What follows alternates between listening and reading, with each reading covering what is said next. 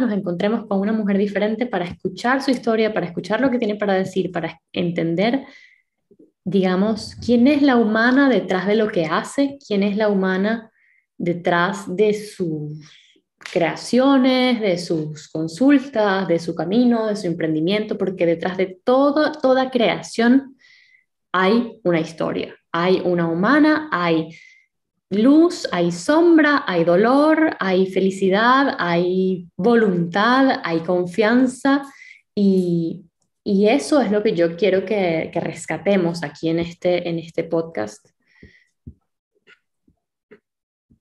A ver. No sé si de verdad estamos en vivo o no, porque... Sí, yo sí te vi en vivo. Porque Lo vi en el canal divinas, increíbles y Ah, eso sí, aquí estamos. Ok, perdonen, ¿ah? que no sé por qué hoy, hoy fue. Sí, aquí está, dice en vivo. Ok. Bueno, excelente. Entonces, eh... quiero eso. Solamente eso, decirles entonces que estoy muy agradecida de estar acá. Estoy muy agradecida de que tengamos hoy una invitada muy especial.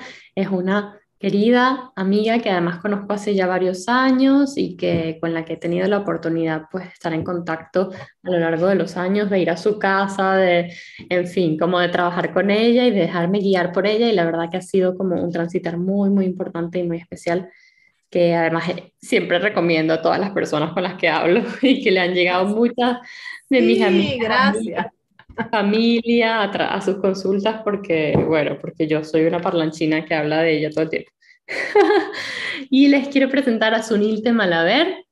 Ella es una mujer además que hace de todo, o sea, no se puede presentar en solo una frase, tiene como 80 mil profesiones, 80 mil herramientas, 80 mil capacitaciones y eso es algo que, que admiro muchísimo de ella también y que me, me inspira un montón y justamente por eso es que he querido tenerla con nosotros hoy en Mujeres que Inspiran. Muchísimas gracias, Unilte, por estar acá.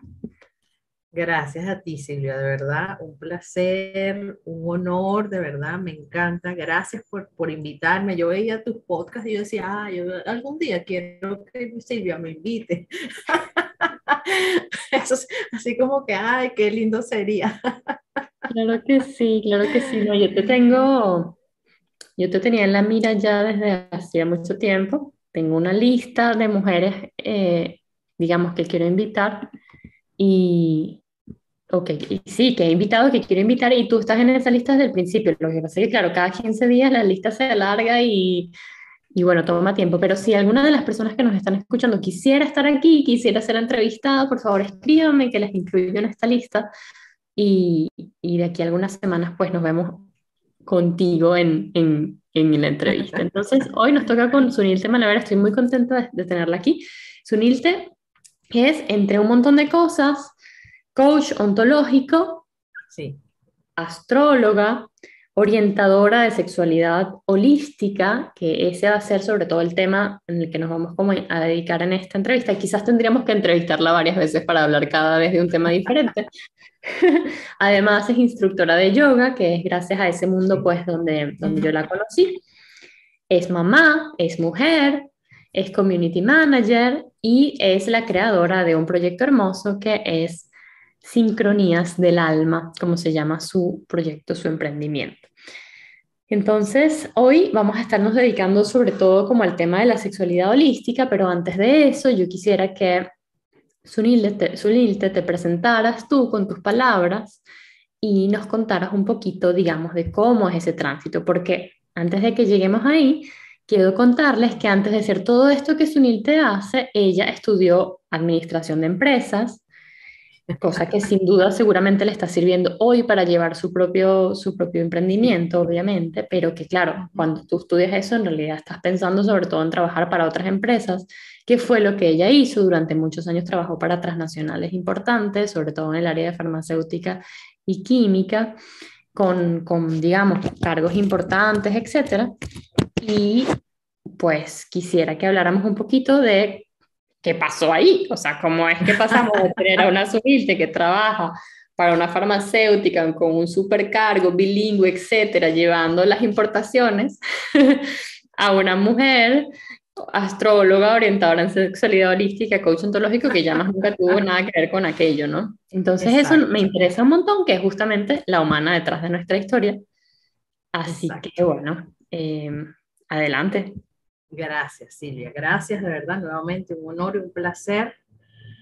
Eh, me encanta que se llame Mujeres que Inspiran, porque fíjate, cuando yo me quería graduar del yoguismo, esto es un tip, eh, yo en mi cuaderno de intención puse una foto, era de Mauriño, el, que, el, el, el coach de fútbol, ¿ok? Súper famoso.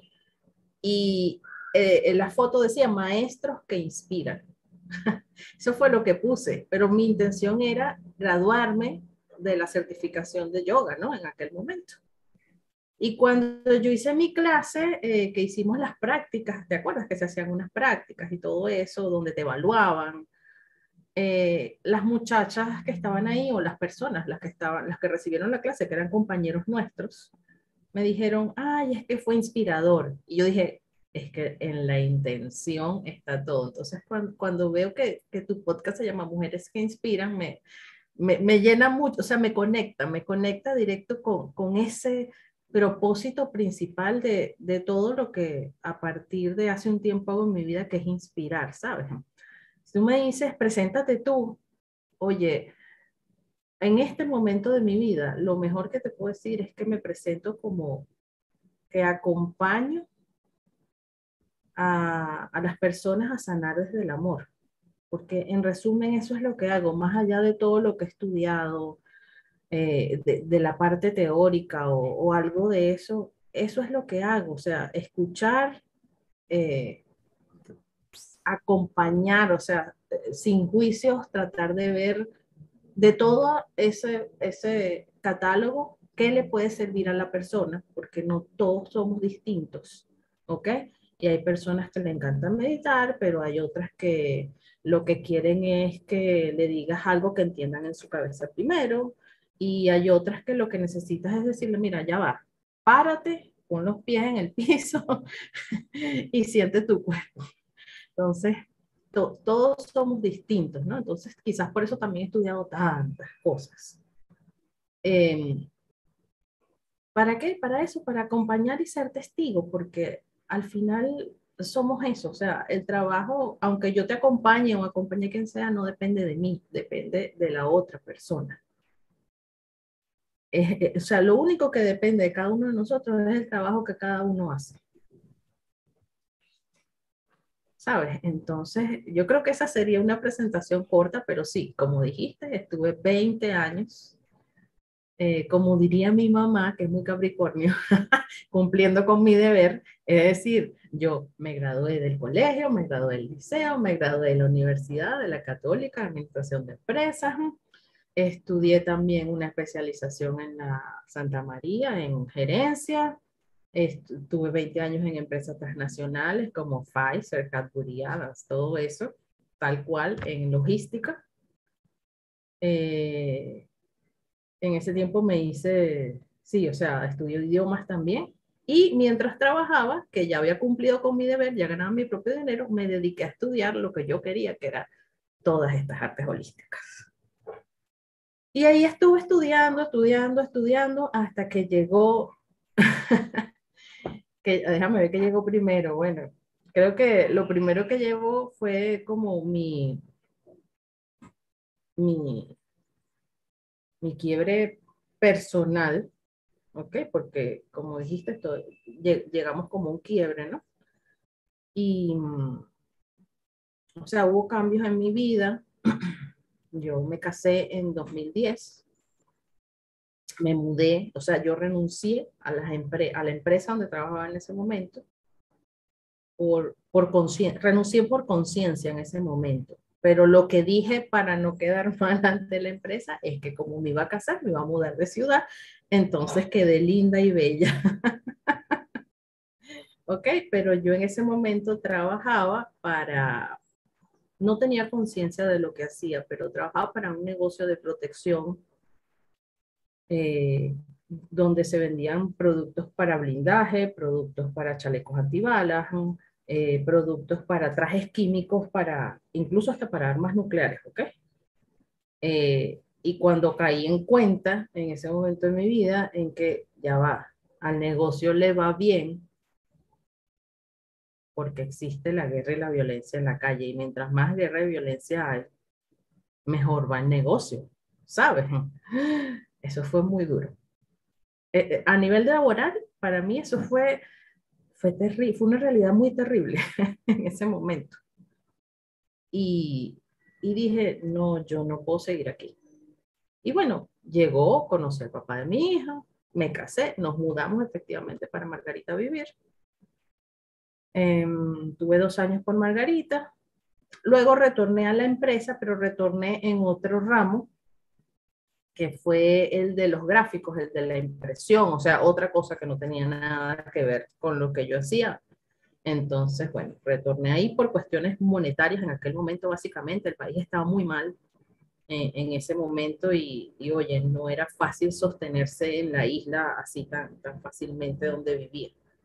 Me ofrecieron aquí, me vine, me tocó otro jefe totalmente distinto, muy espiritual. Para ser en una empresa era muy espiritual, muy respetuoso, era hombre. Este, y wow, eh, aprendí mucho de él, lo estimo muchísimo. Y bueno, después el país vino en decadencia. Ah, en, en, ese interín este, me divorcié en el 2012. Empezó como la caída de la relación. Eh, digamos que no tenía conciencia de que estaba desde el apego, de que estaba manejando una relación desde, a ver, que usaba quizás el dinero para como, como forma de manipulación, ¿sabes? Y, y ahorita lo digo abiertamente, pero en aquel momento no lo veía, ¿sabes? Eran apegos, eran inseguridades. Eh, el amor se convirtió en otra cosa. ¿Ok?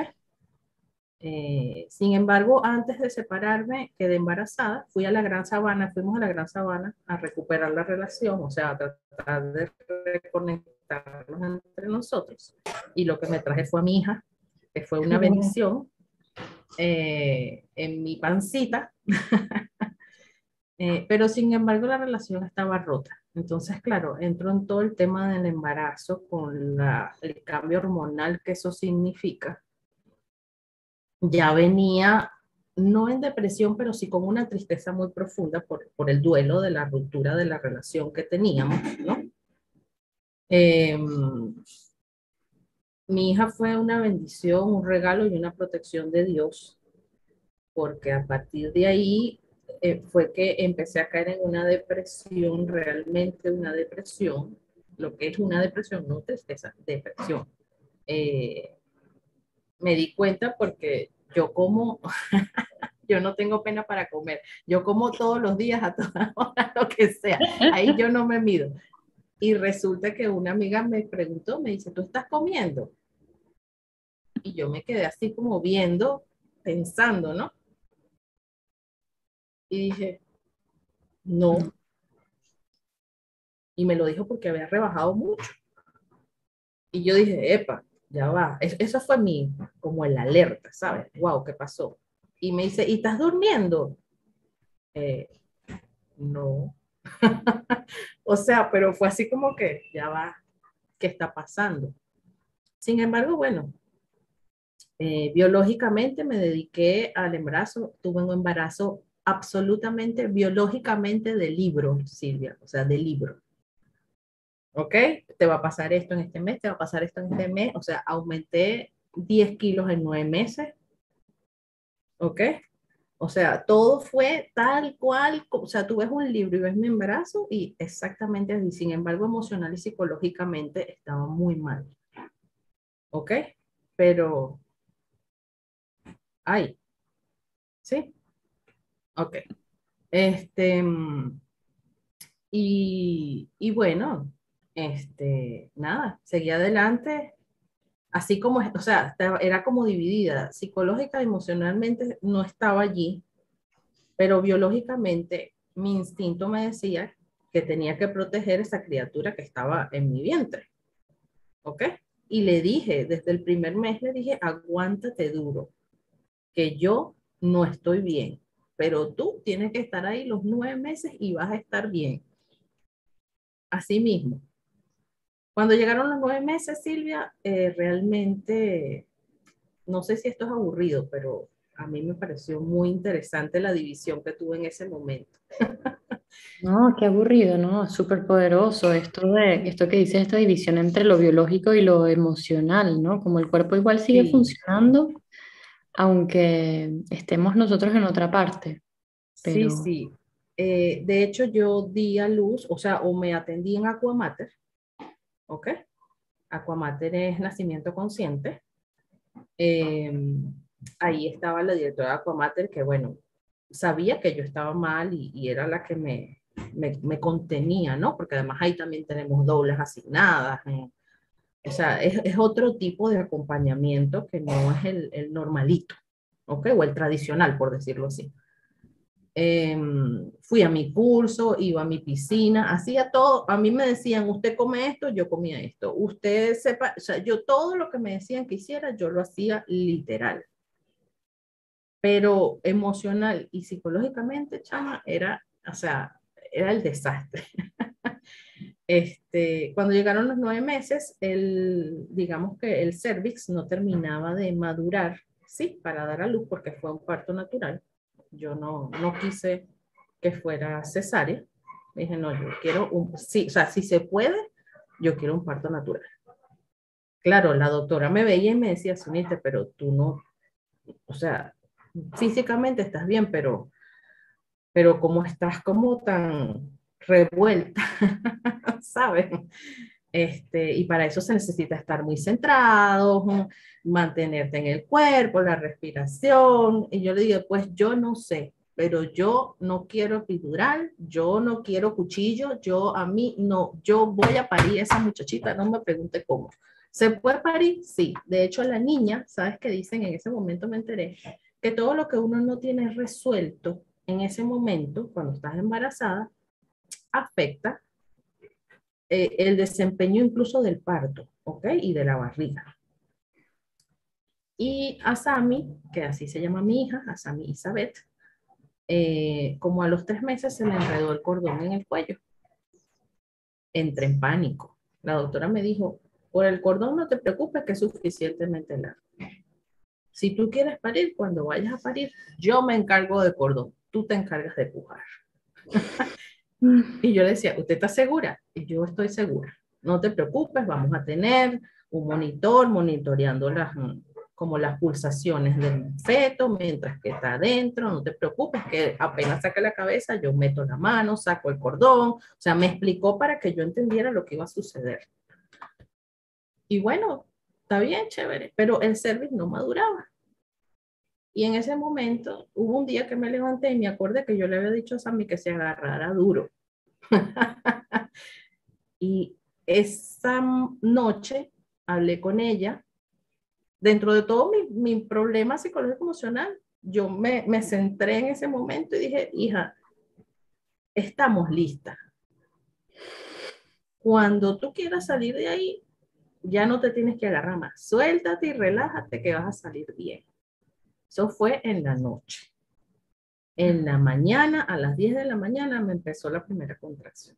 O sea, una cosa que de verdad es, es como, suena hasta de mentira. Yo misma lo cuento y digo, pero es que fue, perdón, conchale, pero es que fue como muy perfecto, ¿no? Muy, y sí, fui, el papá vino como a las 3 de la tarde, o sea, me empezaron a las 10 de la, mañana, de la mañana, yo le dije, no, son como 10 horas de, para dilatar, vente a las 12 por ahí, o sea, no te vengas corriendo. Bueno, llegó como a las 2 de la tarde, 3 de la tarde, como a las 4 estaba yo en Aquamater. Cuando llegué allá ya tenía 8 centímetros de dilatación. Eh, y bueno, di a luz. Di a luz, no quise epidural, no quise, no quise, no quise. La niñita era grandecita, 3 kilos 600. Así que me rompió un poquito. Pero sí, di a luz, di teta 27 meses y todo eso me es muy fuerte, es muy fuerte. Así que a las que no dan teta, las entiendo totalmente porque de verdad es algo agotador. Eh, y bueno, en ese tiempo fue que en algún momento de ese momento, mientras que daba teta, cuando ya Sammy tenía como un año, fue que, que se me colapsó todo este homoplato. No podía mover el brazo entre dar teta y el estrés y la em, emocional, psicológico que tenía, me, me colapsé. Eh, me llevaron a la clínica, me atienden por emergencia y yo le me puse a llorar delante del médico que me atiende y le digo, yo lo que estoy es que me estoy separando de mi esposo y ya yo no puedo con esta tristeza. digo, yo no me di un golpe ni cargué nada pesado ni... El señor me vio con cara de loca porque me vieron con cara de loca. y muy delicadamente me dijo, ¿será que tú quieres ver a un psiquiatra? Sí, eso es lo que yo quiero. quiero hablar con usted, yo quiero ver a alguien que me pueda sanar la, la cabeza, o sea, que me pueda ayudar a, a, poner en orden mi mente, mis emociones. Me llevaron con el psiquiatra, el psiquiatra me quería medicar. Obviamente, él no sabía que yo estaba amamantando ni nada de eso. Yo en ese momento, yo adentro, yo no tomo medicinas así a menos que sea algo muy, muy, muy extremo que requiera una, una medicina específica, pero yo no soy de estarme tomando, porque si me duele la cabeza me va a tomar tres pastillas, o sea, no. Y le dije, doctor, yo no me puedo medicar, pero es que necesitas dormir y necesitas qué tal, necesitas descansar, tu nivel de estrés es muy alto. Y le digo, sí, pero yo estoy amamantando y yo no voy a dejar de amamantar, así que yo no me puedo medicar. Esa fue mi, mi tarjeta de, de stop, no me voy a medicar. El doctor me vio así y me dijo, ¿y qué hago contigo entonces? Me dijo, bueno, vamos a hacer algo. Yo soy acupunturista, o sea, me mandaron con un psiquiatra acupunturista. Wow. Y yo decía, es que, es que el universo no es más perfecto porque, bueno. Y yo le dije, ajá, entonces, te voy a mandar una pastillita natural, que te la tomes cinco días para que descanses un poquito, ¿ok? Porque necesitas dormir, si no duermes, no vas a poder curarte.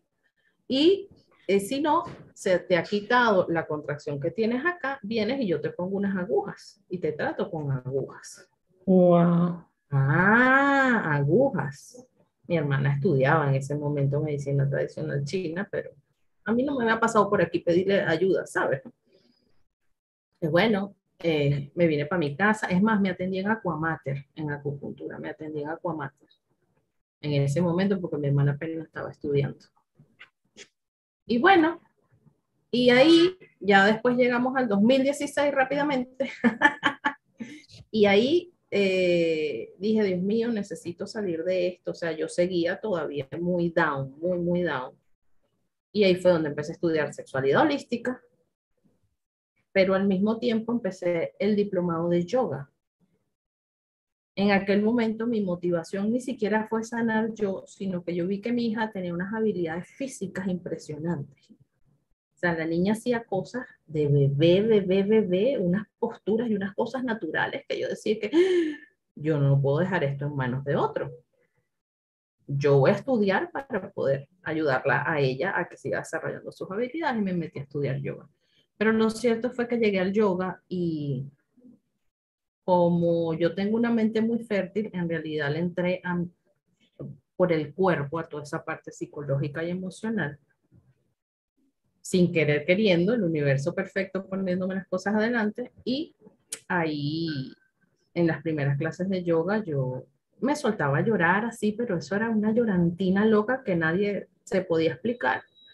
Me contenía, me secaban las lágrimas, o sea, soltaba todo lo que tenía que soltar, ¿sabes? Y me iba a almorzar.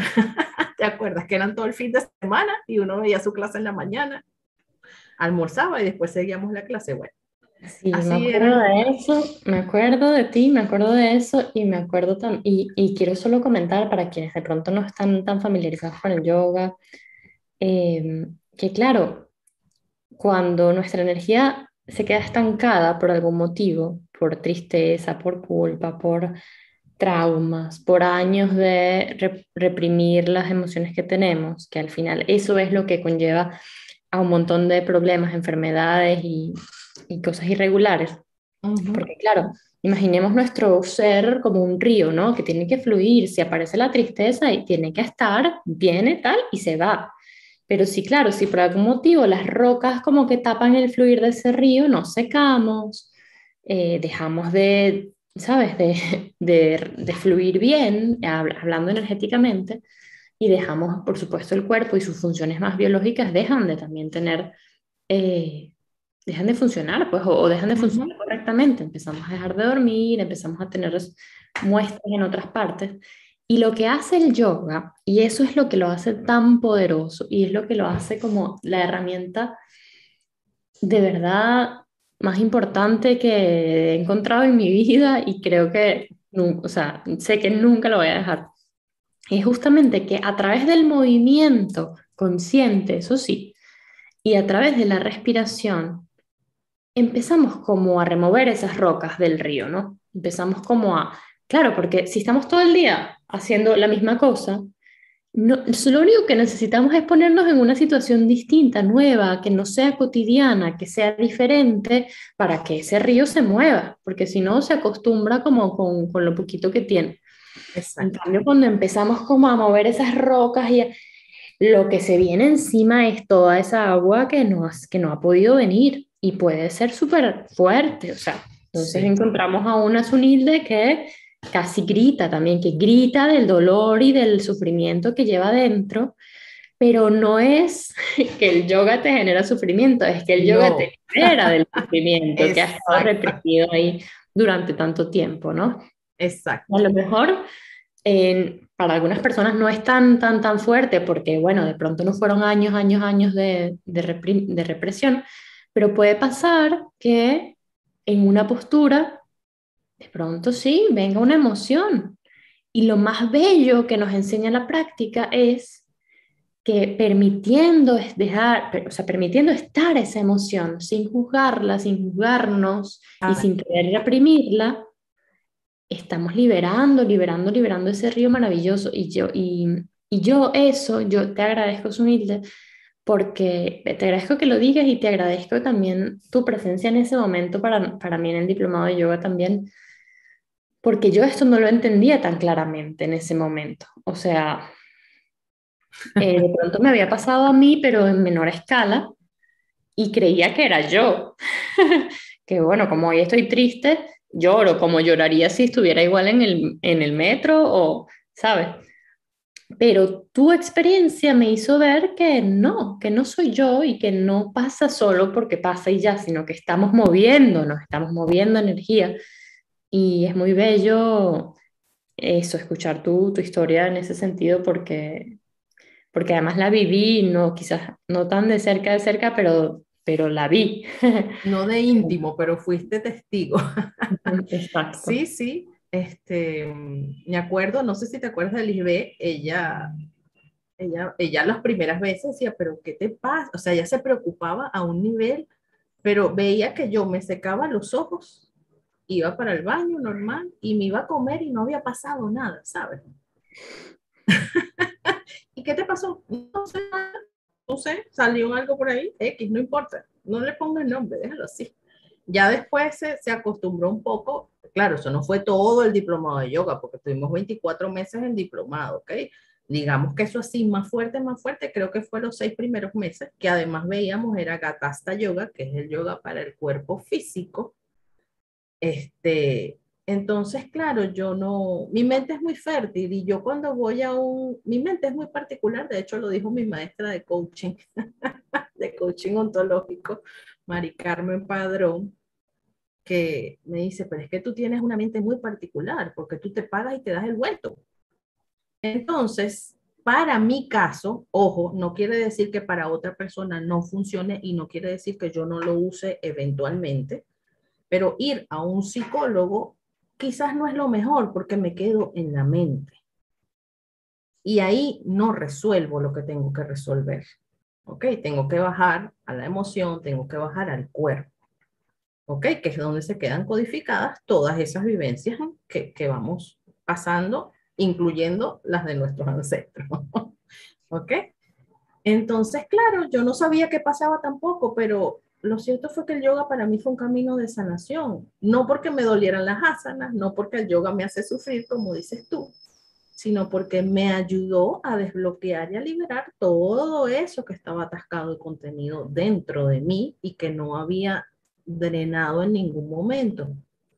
Porque además yo en el yoga era yo sola. Era el único momento de mi vida después de que fui mamá en que era yo sola. Porque mi hija se quedaba con el papá o, con mi hermana o con su abuelita. y era el único fin de semana al mes que yo tenía para mí. Entonces no tenía que contenerme ni reprimirme de nada. ¿Sabes? Entonces fue muy sanador. Eso, junto con la comprensión terapéutica que tuve a través del trabajo del diplomado en sexualidad holística, porque sí hice terapia, lo que pasa es que no fui a un psicólogo literalmente sino que empecé a estudiar sexualidad holística y ahí comprendí que me hace clic con el yoga también y con todo lo que he estudiado, en que justamente la energía sexual, que quizás asociamos puramente con relaciones de pareja, con coito eh, o con genitales, ¿sí? Es realmente la energía vital, es la energía que anima la materia es esa energía que mueve este vehículo o este cuerpo que tenemos. ¿Ok? Y que esa energía se... Hay un reservorio, ¿sí? De esa energía, justamente, ¿sí? A nivel de pelvis, a nivel de genitales, que coincide con el chakra 1 y el chakra 2, que son los primeros centros energéticos. ¿Ok? Em, y este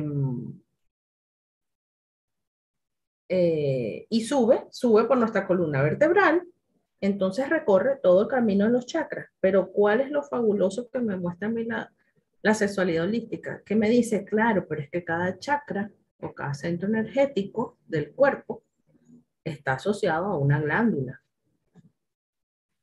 Y las glándulas son las que permiten que se generen todas las hormonas y toda la bioquímica para el funcionamiento del cuerpo. Entonces, tener un chakra bloqueado, ¿qué significa? Que probablemente tu glándula en ese sitio está, no está funcionando bien. ¿Ok? Por ejemplo, ah, tienes bloqueado el chakra corazón, por decirte algo que es el que acabo de ver ahorita el fin de semana, eh, con Mauricio, que estoy haciendo un diplomado de yoga salud, ¿no? Este, específicamente para trabajar cada centro energético, pero a través del yoga. Ah, el timo. ¿Y qué pasa en el timo? En el timo se genera todo lo que es la, se me olvidó el nombre, pero todas las, plaquetas, todo el sistema inmunológico. De, eh, o sea, el timo es como una esponjita. Entonces ahí se generan todas esas células que son las que nos permiten o, o las que generan la defensa del cuerpo. ¿Ok? Entonces tener el chakra corazón bloqueado significa que puede ser que tu inmuno eh, defensas están bajas, por ejemplo. Sí, como los linfocitos.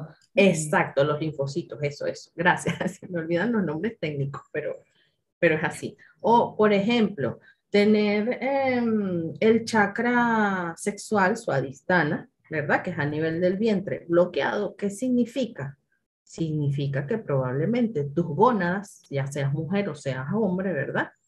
Este, o sea, tus ovarios o tus testículos, o sea, tú, tú, no están funcionando como tienen que funcionar y no están produciendo el nivel de este, progesterona, testosterona, todo lo que se produce en esas glándulas. ¿Ok? Sí. Y eso te hace perder energía vital, por ejemplo. O te hace irte a la ira. ¿Ok? O te hace irte al miedo. O sea, todo eso va Punto. Entonces sí hice terapia, pero no la terapia convencional. A raíz del estudio de toda la sexualidad holística, fue que comprendí cómo era que funcionaba todo eso dentro de mí y a través del yoga lo movía. ¿Sí? Entonces fue perfecto. fue perfecto. A mí me parece interesante algo que me comentabas en estos días, que es que tú, y, que además aplica para todas las personas que, digamos, de alguna forma estamos trabajando, apoyando, acompañando otros procesos, que es que tenemos, digamos, nos formamos en esa área, pero necesitamos un tiempo importante para que esa información que entra se haga cuerpo, para que esa información la veamos dentro de nosotros, para que nosotros mismas sanemos gracias a esas herramientas eh, y digamos que como elevemos nuestra conciencia en ese sentido, para poder sentirnos en la capacidad de acompañar a otras personas a transitar por eso. Y, y es lo, o sea, es lo, lo más lógico y es lo más ético y es lo más sabio. Eh, porque es que en general, a menos que, no sé, las personas, no sé, los estafadores quizás, pero en general, eh, el deseo genuino de compartir lo que sabemos nace después de haber transitado un camino y sentirse con la capacidad de ver hacia atrás y decir, bueno, mira lo que transité, tú te veo ahí, si quieres, aquí estoy, si me necesitas, aquí estoy, eh, te puedo acompañar. Y, pero me genera curiosidad cómo eso se traduce en el mundo de la sexualidad holística y consciente, porque para mí, justamente como en el yoga es algo como muy concreto, ¿sabes? Nos movemos a esto, a lo otro, lo veo como muy, claro, también son años ya de, de, hacerlo, entonces se me da como natural y lo veo como evidente. Pero en el mundo de la sexualidad holística, que además esto que comentas de que no es, no estamos hablando de genitalidad ni de coito ni de relaciones sexuales, entonces eso también es como un gran asterisco allí al que, al que poner atención. ¿Cómo es que trabajamos eh, sobre esto? ¿Cómo es que tú acompañas a otras personas? Y, y eso, como entrar un poquito en este tema. Ok, bueno, fíjate. Eh, sí, efectivamente, como te digo, ese camino de sanación personal lo inicié en el 2016. Este, en ese momento me quedé sin trabajo, ¿ok? Eh, y tenía una niña chiquita y todavía estaba sanando, entonces dije, ¿y ahora qué hago? Porque fue el momento más duro de aquí del país donde todas las empresas se fueron en aquel momento, ¿sabes? O sea, no había opción de ir a buscar otra empresa trabajo tampoco. Y menos con una niña tan pequeña. ¿Ok? Y dije, ¿y ahora qué hago? Y dije, bueno, pero ya va, yo tengo 20 años estudiando cuanta terapia holística, ¿sí? apenas estaba empezando el camino del yoga y la sexualidad en aquel momento. Y dije, bueno, yo sé hacer cartas astrológicas y empecé a trabajar como astróloga. ¿Por qué? Bueno, no sé, la astrología para mí fue maravillosa porque me enseñó a conocerme, que también es parte, o sea, la astrología tampoco la hago predictiva, sino más bien para que las personas se vayan conociendo a sí mismas, ves dónde, dónde tienes que mejorar, dónde se te repiten patrones, ¿sabes? Dónde te conectas más, por qué estudiaste una cosa y no la otra, por qué te apasiona algo y no, o sea, en fin, todas esas dinámicas, ¿no? Y, y la verdad es que la astrología ha sido mi caballito de batalla desde el 2016 para acá. Eh, los dos primeros años fueron duros porque sin trabajar, con una niña chiquita, divorciándome, o sea, fue como que todo se vino abajo, sin embargo, fue así como el renacer, ¿sabes? De las cenizas del ave fénix. Y ya yo no quería volver más a oficina tampoco porque yo quería estar con mi hija. Yo quería estar con mi hija en realidad. Quería estar en mi casa. Eh, no sé, otra dinámica. La dinámica que a todo el mundo lo agarró fuera base en la pandemia, bueno, para mí fue natural porque ya yo estaba en mi casa, yo trabajaba todo online, o sea, para mí eso no fue un caos, ¿me entiendes? Entonces, em, en el trabajo de sexualidad holística, como te digo, la energía sexual es la energía vital que anima la materia, es decir, la que nos mueve mientras que estamos vivos. Es la que recorre nuestro cuerpo y nos hace funcionar. Como si fuéramos un carro, esta es la gasolina. ¿Dónde se genera? Efectivamente se genera en la base de nuestro cuerpo o, o, en lo que es eh, dentro de la pelvis, pues en los órganos que están dentro de la pelvis. Sin embargo, esa energía eh, se puede cultivar, se puede hacer circular, ¿ok? Y cuando eso se hace circular, mejora el funcionamiento tanto de, de toda la energía que fluye por tu columna vertebral, pero de todos los órganos que están en las glándulas, ¿sí? O sea, desde, desde las gónadas, suprarrenales, timo, páncreas, este, tiroides, eh, pineal y uh, pituitaria. Creo que es la que me falta. ¿Ok? ¿Y qué pasa? Que estamos acostumbrados a que eso se da solo como la respiración. O sea, yo no estoy pendiente o pocos estamos pendientes de una respiración consciente, ¿sabes? Es como cuando llegamos al, al, yoga y te dicen, tienes que aprender a respirar, ya va, pero si, o sea, si no respiro me muero. Porque lo hacemos en transparencia. Pero aprender a respirar consciente, aprender a abrir, aprender a respirar por los distintos lados, ¿sabes? Este, a respirar para meditar, hacer los distintos tipos de pranayama, que son los distintos tipos de respiración para activarte, para dormir, para quitarte lo de cabeza, para quitarte el insomnio. O sea, eso es otra historia. Pero siempre respiramos, no es que hemos dejado de respirar. Bueno, igual pasa con la energía sexual. Ella se genera ahí en las gónadas, tranquilamente. No deja de generarse nunca hasta que nos morimos. ¿Ok? Hasta que trascendemos al otro plano, hasta que el cuerpo dice, me apagué. Pero esa energía sexual, este, a través del trabajo de sexualidad holística, que es el modelo Santini, de la doctora María Gabriela Santini, em, nos hace eh, entender el funcionamiento de esa energía dentro de nuestro cuerpo nos enseña a cultivar esa energía, ¿ok? A subirla a los centros superiores, porque cuando la subes y traspasa el corazón, o sea, el corazón es como el órgano y el centro que une los, otros, los otros centros, ¿ok? Los de abajo con los de arriba, es como el puente, ¿ok?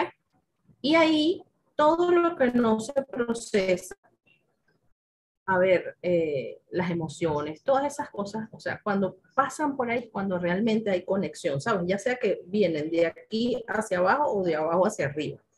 Cuando ellos, ellos pasan por ahí es cuando se, cuando conectas, cuando conectas un pensamiento con una emoción, cuando conectas una, un miedo, por ejemplo, que viene de un chakra raíz con, con un pensamiento, es porque eso está ahí circulando. Entonces, cuando subimos la energía acá, genera más tolerancia, más paciencia, más respeto, eh, más amor propio.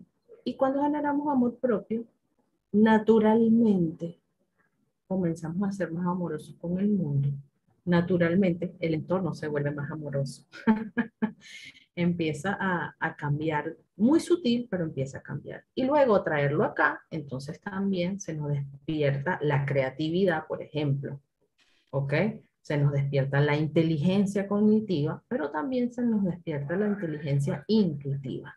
Hace más fácil aperturar ese canal si puedes llevar la energía conscientemente de abajo arriba. Eso lo podemos experimentar con el yoga. ¿Sí? O sea, un ejercicio de yoga puede ser perfectamente un ejercicio de sexualidad holística. ¿Ok? Em, ¿Qué pasa? Que en, el modelo Santini, que es sexualidad holística, trabajamos con la intervención también de las cuatro dimensiones del cuerpo. No es nada más el cuerpo, no es nada más la mente, no es nada más la emoción, eh, no es nada más lo espiritual, sino que se integran las cuatro dimensiones del ser. Uno aprende a autoconocerse. El principal objetivo es la autoconciencia. Porque cuando eres coherente entre tu cuerpo, tu mente, tu emoción y tu espíritu o tu alma o tu instinto, como, como lo quieras llamar, que al final es espiritual, ¿sí? Eh, cuando hay coherencia es cuando, cuando podemos permanecer en equilibrio. Y permanecer en equilibrio no quiere decir que no te vas a molestar, porque vamos a desmitificar eso. Ah, no, es que iluminarse, porque trabaja con el tema de sanación holística, este, y todo esto, no, es que, no, ¿por qué se molestan? No se pueden molestar. No, claro que me puedo molestar, es sano molestarme. Insano es no molestarme. El tema es qué hago yo con esa molestia. Claro. ¿Sabes? Si me llevo al mundo por el medio, o si la veo, veo qué es lo que está sucediendo, lo observo y digo, ajá, ¿qué hago con esto? ¿Puedo hacer algo para mejorarlo? ¿O lo acepto así como está y veo cómo lo, cómo lo digiero, cómo lo proceso, ¿sí? Sin llevar a nadie el medio y herirme a mí misma. Claro. Y me interesa que, que nos cuentes cómo puedo saber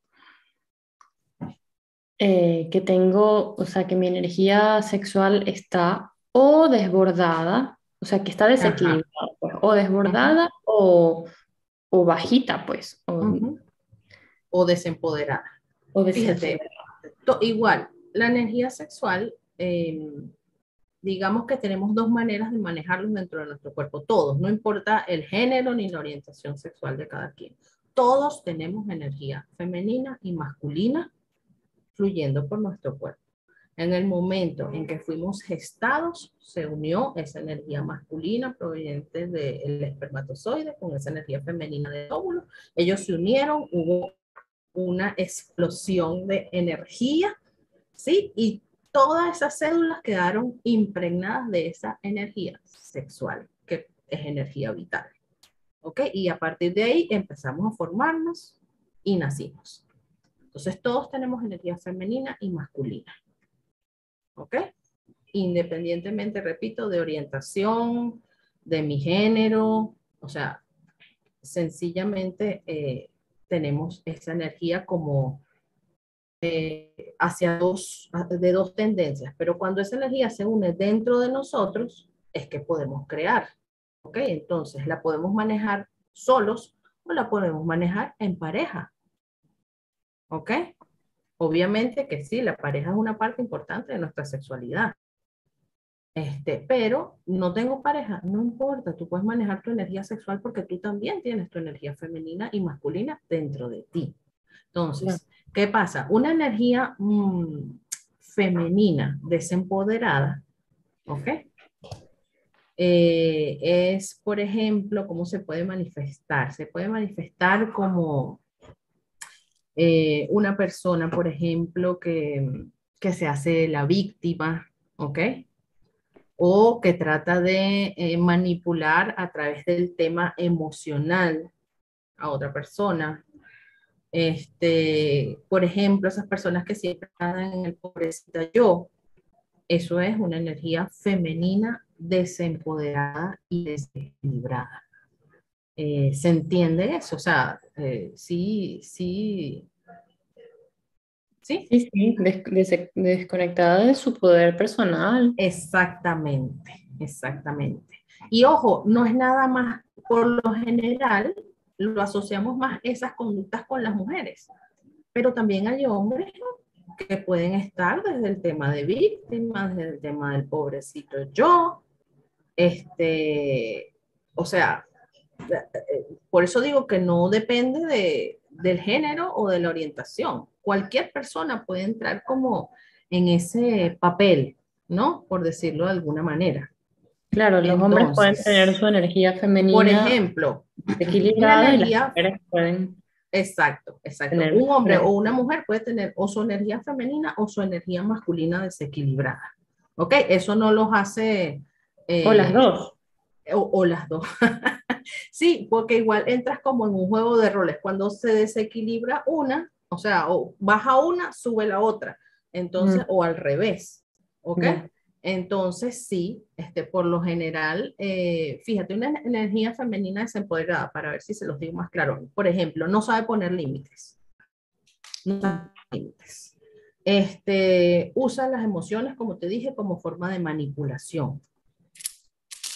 Em, se desvaloriza a sí misma. O sea, haces cosas, por ejemplo, eh, he tenido personas en consulta que se inscribieron en, en, una red social X, que no va a decir para encontrar pareja. Entonces, no, es que yo no quiero nada serio, yo nada más quiero este, estar con alguna persona y ya porque yo ahorita no tengo pareja. ¿Ok? Y están con una persona, están con otra, están con otra, pero sin conciencia de nada, se están hiriendo a sí mismas. ¿Ok? se están desvalorizando porque no están valorando todo lo que una relación con una persona que ni conoces implica.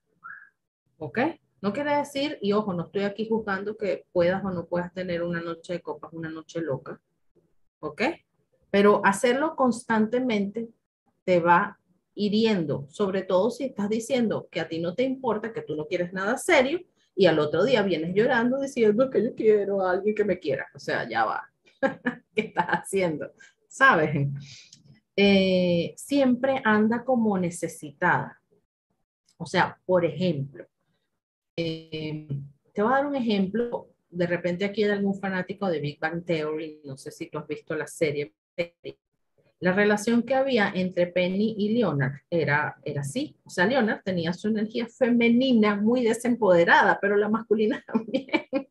sí, que él todo el tiempo andaba, no, yo hago lo que tú quieras, no, no sé qué. Eso es una energía femenina desempoderada. ¿Ok? ¿Y, ¿Y, cómo podemos hacer para empoderar nuestra energía femenina? Si alguien aquí se identificó con alguna de las cosas que dijiste, un consejo, dos, así.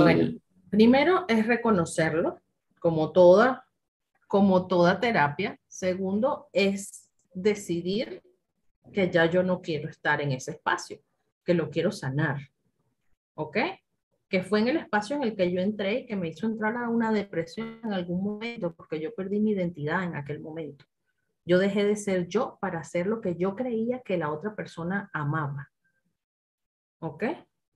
Porque tenía mi energía totalmente desequilibrada.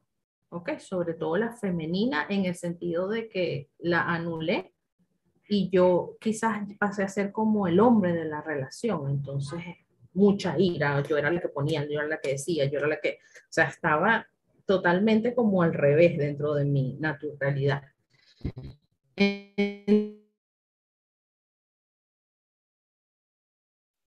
Entonces, tienes que pedir acompañamiento. Solo es difícil que lo vayas a hacer así, porque así por sí solo.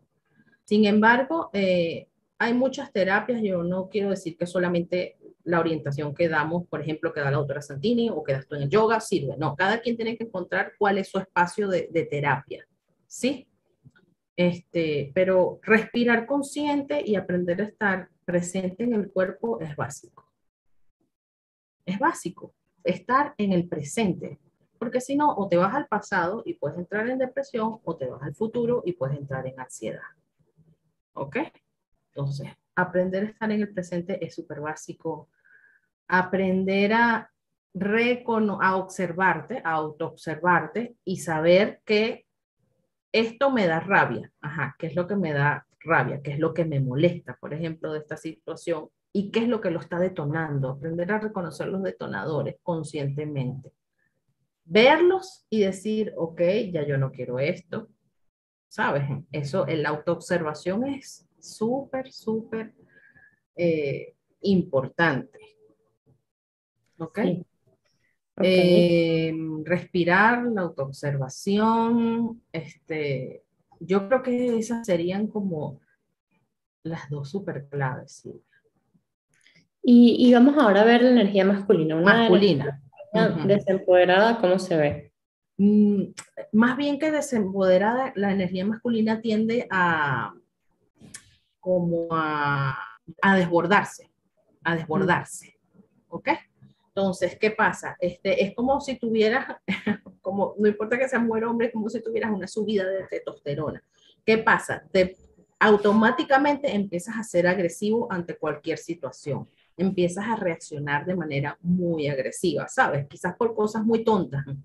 Este, hay gente, bueno, que llega al extremo de golpear al otro y todo eso, ¿no? No necesariamente tienes que golpear a alguien, pero sí puede ser que todo te moleste, que todo te dé rabia, ¿sabes? Que quieres hacer todo para allá, entonces todo es como muy agresivo. Si estás trabajando con personas, con un grupo de trabajo, este,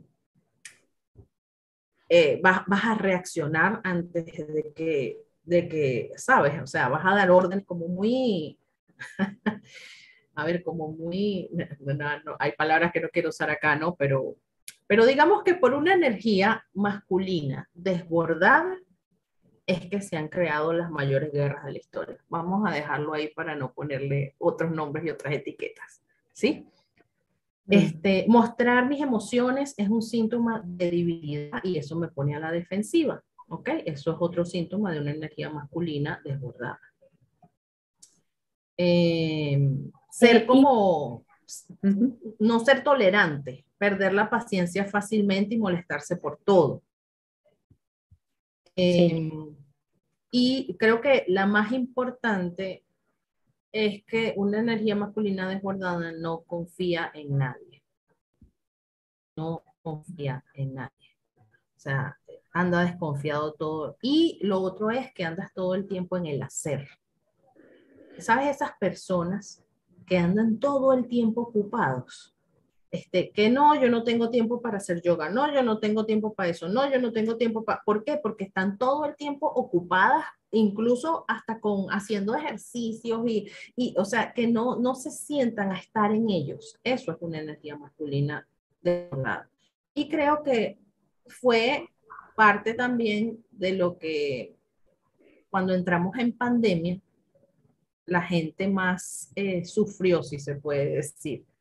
¿Sabes? Porque te sacaron de un espacio, de una rutina de ir al trabajo, estar todo el día trabajando, saliendo en la calle, comprando, absorto en lo externo.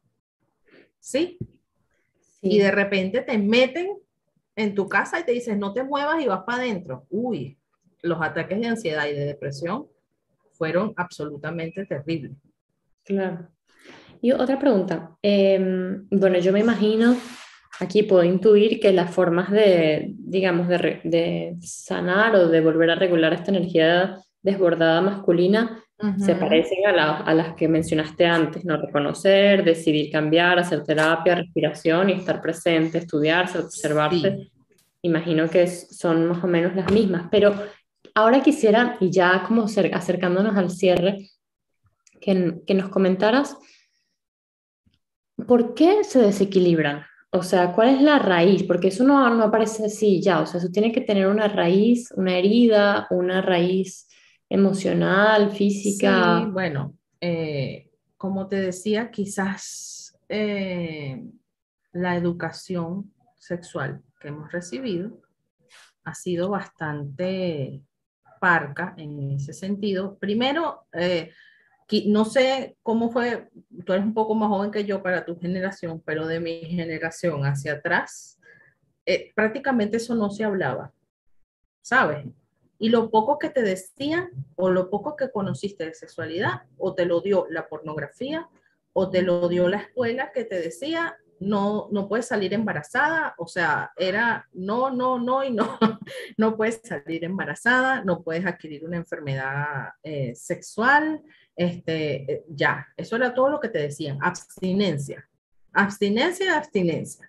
No te decían más nada, pero resulta que eh, lo que nos deberían enseñar o, algo que sería bonito que nos enseñaran es que el placer es un derecho Y el placer no tiene nada más que ver con hoy, sino que el placer tiene que ver con vivir en el presente básicamente, y disfrutar la vida.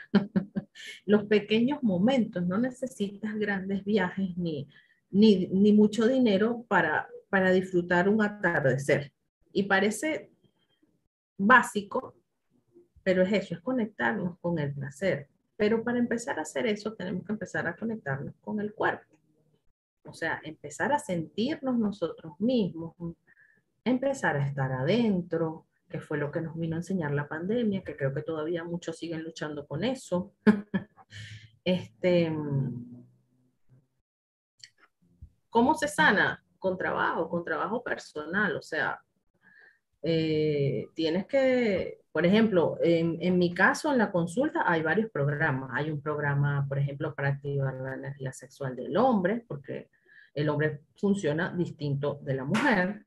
Hay, una, hay un programa que, por ejemplo, ahorita estoy terminando uno para sanar eh, lo que es toda la energía femenina, ¿ok? Porque son energías que se trabajan de manera distinta. Lo, lo, masculino te da forma, te da intención, tiene propósito, es lo que te dice para dónde vas, es el rayo que impregna de intención. Y lo femenino es la entrega, Y creo que ahí es donde estamos ahorita, es que está despertando la conciencia, cuando estamos aprendiendo a entregarnos, a aceptar, a estar receptivos, ¿sí? Una sin la otra no funciona. ¿Ok? Entonces, si yo tengo miedo que mi pareja me deje, tienes un bloqueo, tienes un bloqueo de energía vital, por no llamarlo sexual. ¿Ok? Este, si yo eh, no puedo salir a la calle y me siento insegura, tienes un bloqueo. Si yo este, resulta que estoy aburrida, desmotivada, por ejemplo, estoy en una tristeza profunda que todavía no se ha convertido en depresión, pero perdí como el ánimo de, no de vivir, pero, ay, ya me paro como un zombie, hago las cosas en, en automático. Tienes esa energía muy, muy, muy baja en general. Tienes que aprender a despertarla, a cultivarla.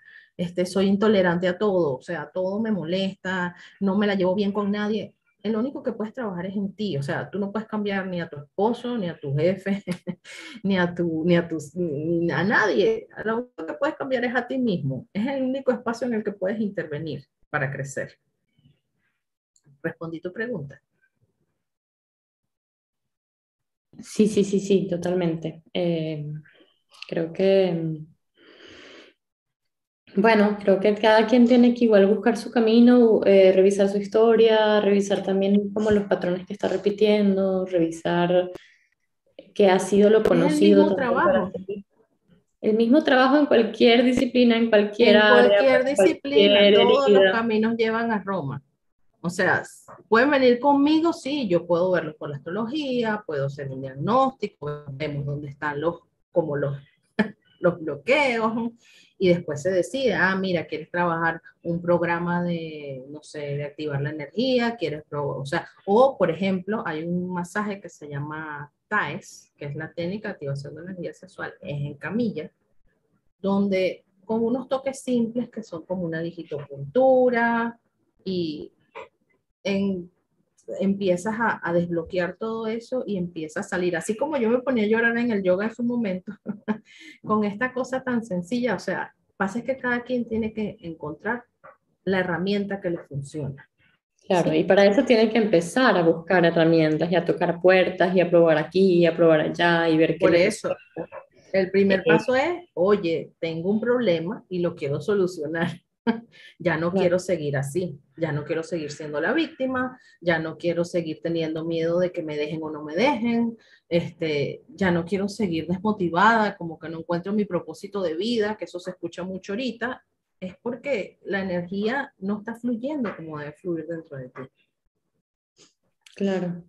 Creo que para eso se necesita mucha apertura de mente también, como poder verse a sí mismo y reconocer que lo que a lo mejor siempre has creído que es normal y natural, de pronto no, de pronto necesitas ayuda, de pronto es un, tienes un problema, de pronto podrías intentar eh, con lo que te resuene. Y yo creo que en ese sentido hay que escuchar muy, muy, muy, muy claramente lo que nos llama la atención, lo que nos resuena, lo que nos...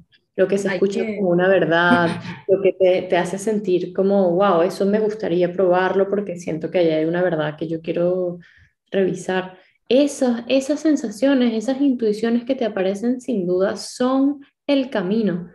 Y, y bueno, o sea, no hay ninguna excusa porque herramientas hay por millones y posibilidad de, de, de, descubrirlas hoy más que nunca están al alcance de la mano, de verdad, al alcance de un clic.